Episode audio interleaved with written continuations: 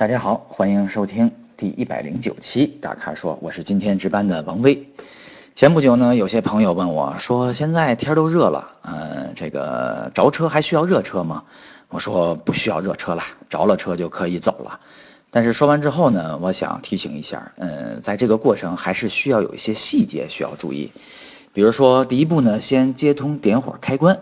然后呢，大概有个五秒钟左右吧，电子设备呢都在检测，你会听见有滋儿、嗯各方面声音。等三到五秒这些声音停了之后，我们就可以启动发动机。启动之后呢，等转速回落到一千转以下，因为我们基本的怠速状况呢都是在七八百转左右，我们就可以啊挂到一档，或者是自动挡挂到 D 档就可以行进了。行进的时候呢，我们也要注意啊，车速呢不要太快，那么保持大概四五十迈左右的速度，保持个三到五分钟就可以了。因为这时候呢，水温跟油温各方面都已经进入了正常工作状态，我们就可以正常行驶了。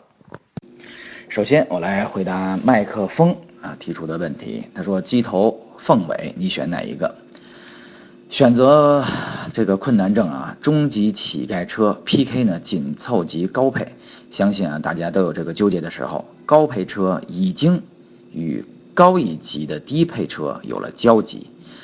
然而呢，此时呢你怎么选？呃，求这个大咖的赐教。比如说，呃，你要买思域的顶配还是雅阁的低配？速腾的高配还是帕萨特的低配？好纠结啊！另外呢，他说名图、K 四、迈锐宝啥的这种伪中级车就不考虑了，个人偏向于机头。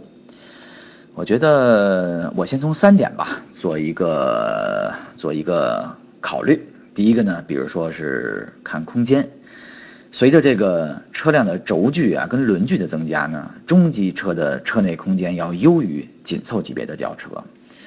我们要了解，其实是优是优在什么地方？我觉得最明显的啊是车辆的后排的腿部空间，后排啊乘坐的舒适度，由于空间的增加呢，会有明显的改善。同时呢，上下车的方便程度呢也有明显的提升。年轻人啊，我估计不会太注意这一点，但是上了年纪的就会特别在意这一点。另外啊，就是行李箱空间呢也会有所增加。比如说，我查了一下资料呢，说速腾呢应该是在五百一十升，那么帕萨特呢还不到五百升，但是帕萨特没法跟速腾比啊，因为速腾呢应该是在中级，呃，在这个紧凑级轿车里面，在空间的利用率上面以及空间的尺寸上面是最大的。嗯，其实要相对于它的上一级呢，应该是用这个迈腾来做对比，那迈腾呢这个也是不到六百啊，大概在五百六十升。左右，所以优于速腾大概四十升左右这么一个一个一个升数。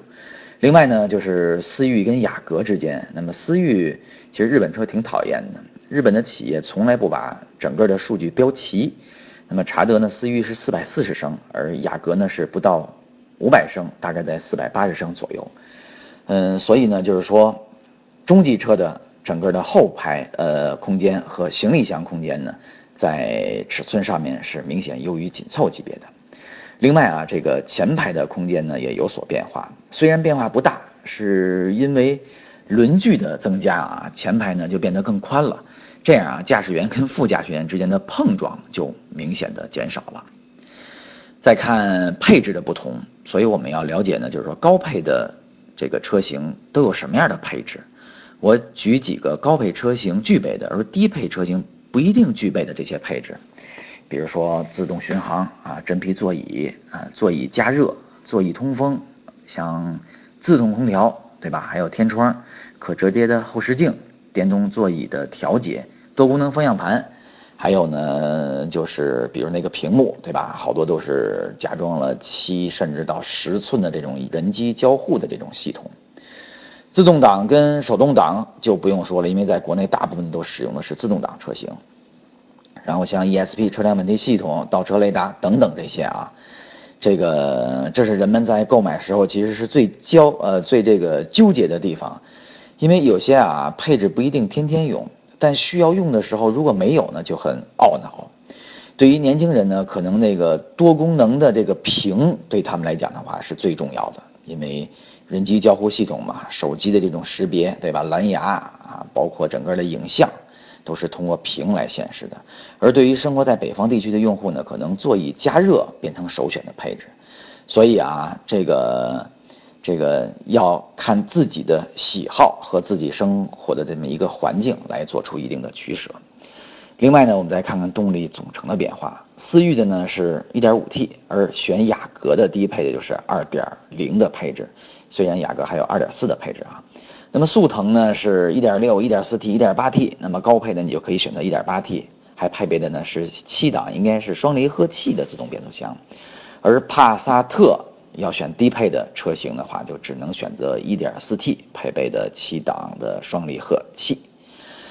通过这三点呢，我还要再另外说几点。嗯，一个是环境跟用途。其实呢，我建议呢，应该是在拥堵的大城市要考虑呢，就不能更多的考虑空间，而考虑追求的是配置。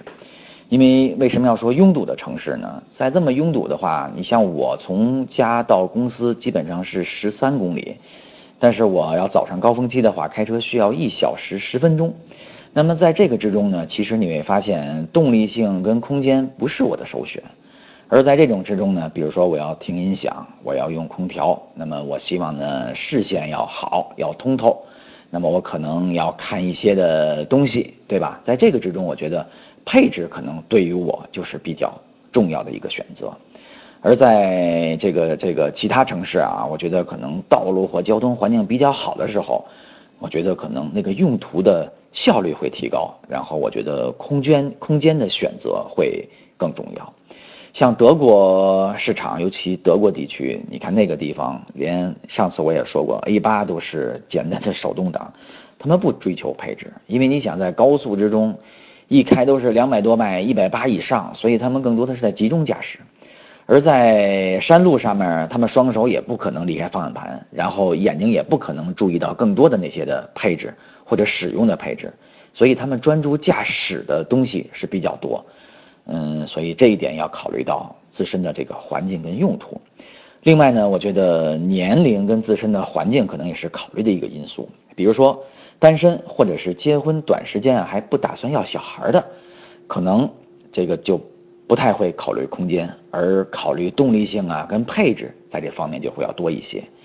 一旦呢家里呢有家有娃子，对吧？然后父母呢也上了年纪的时候，我觉得可能要把空间要放在第一位，因为我觉得孩子跟老人都应该有一个更舒适、呃更宽敞的乘坐空间。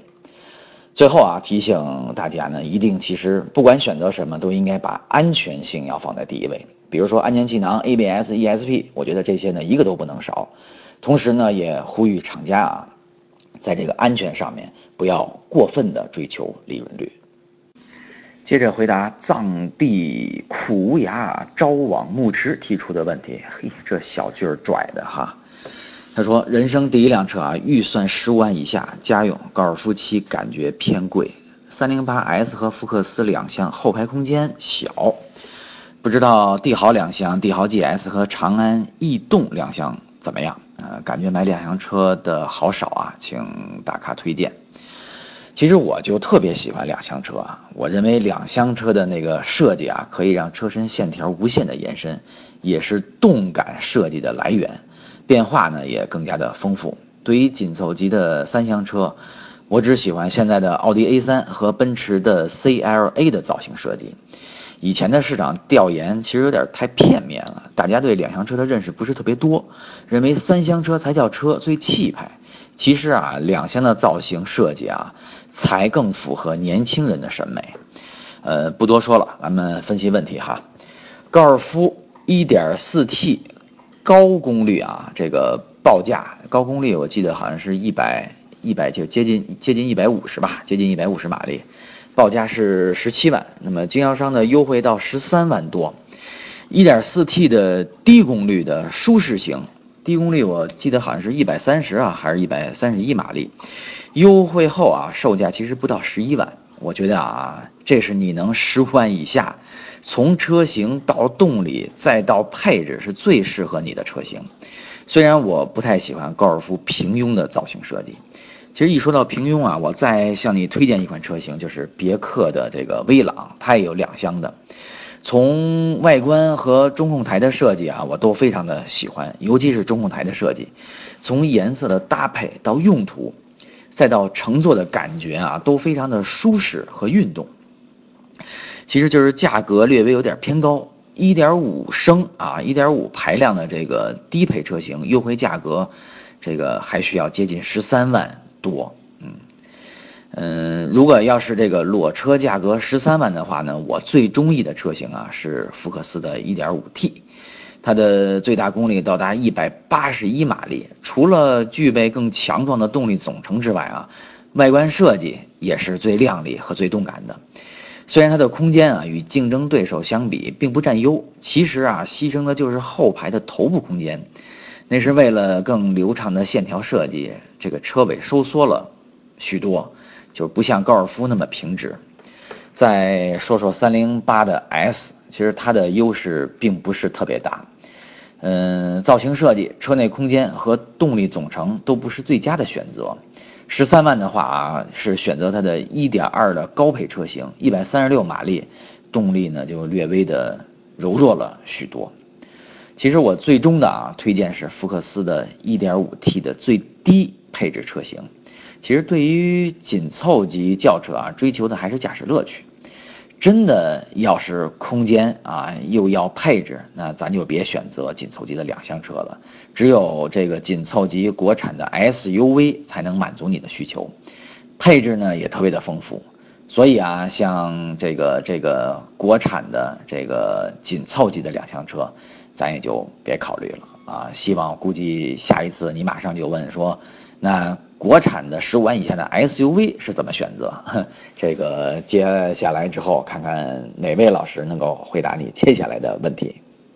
最后呢，我来回答选车困难户啊提出的问题。他说：“老师您好，观察车很久了，看了许多车。”选择出来比较中意的，希望老师给答案。名图、K 四、博瑞，非常喜欢他们的外观，主要是我的预算，他们也符合。家用一年一万公里左右，之前没有买过车，等待老师的们的答案，马上订车啊！这必须给出最中肯的分析哈。咱们先化繁为简啊，我们把名图和 K 四看成一辆车，其实人家本来就是一家子嘛。从底盘啊到动力总成都是一样的，最大的区别呢就是造型设计。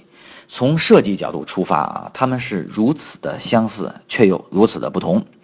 起亚的职责是年轻和动感，而现在的任务呢是中庸，要让更多的人喜欢，而且不排除年轻人。他们还有一个共同的特点，就像第一位用户麦克风所说的。以紧凑级的平台为基础，拉长轴距，让它更接近中级车的尺寸。其实啊，就是紧凑级的变种车型，目的很简单，就是丰富车型，抢占市场份额。它们都搭载了传统的可靠性极高的1.8和2.0排量的发动机。为了年轻一词啊，起亚还有一点六 T 涡轮增压发动机供应市场。K 四和名图我们都做过严苛的测试。它们的空间大，配置丰富，虽然动力没那么强劲啊，但是车辆的运动性、操控性和平稳性，这个与这个以往的这个车型相比啊，不止提升了一个台阶啊，就这个进步让我对他们肃然起敬。我相信啊，拥有这两辆车的用户一定能理解我对他们的赞许。再说说吉利的博瑞，1.8T 163马力。比名图和 K 四的1.8排量啊多出了20马力，更长的轴距呢，让原本它这个中级车的基础啊，它的表现的呢像一个行政级轿车那样的一个大气感。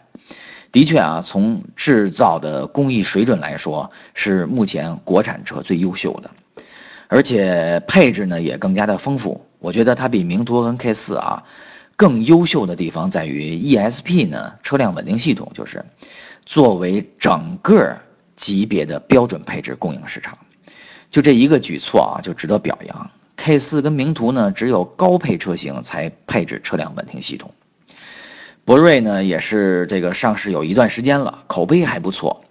但是和现代起亚相比啊，还有一段距离。这个图放心、图踏实，就选择 K 四跟名图，这也是一个企业啊多年修来的一个成果，对吧？如果呢图气派呢，图这个高贵，就选择博瑞，毕竟呢它是国产啊自主开发最豪华的产品。希望呢你有了一个明确的答案。好了，以上呢就是本期大咖说的全部问题，欢迎大家继续在微社区中提问。如果你想了解更多的汽车资讯和导购信息，请持续关注微信公众号和车评网。我们下期节目再见。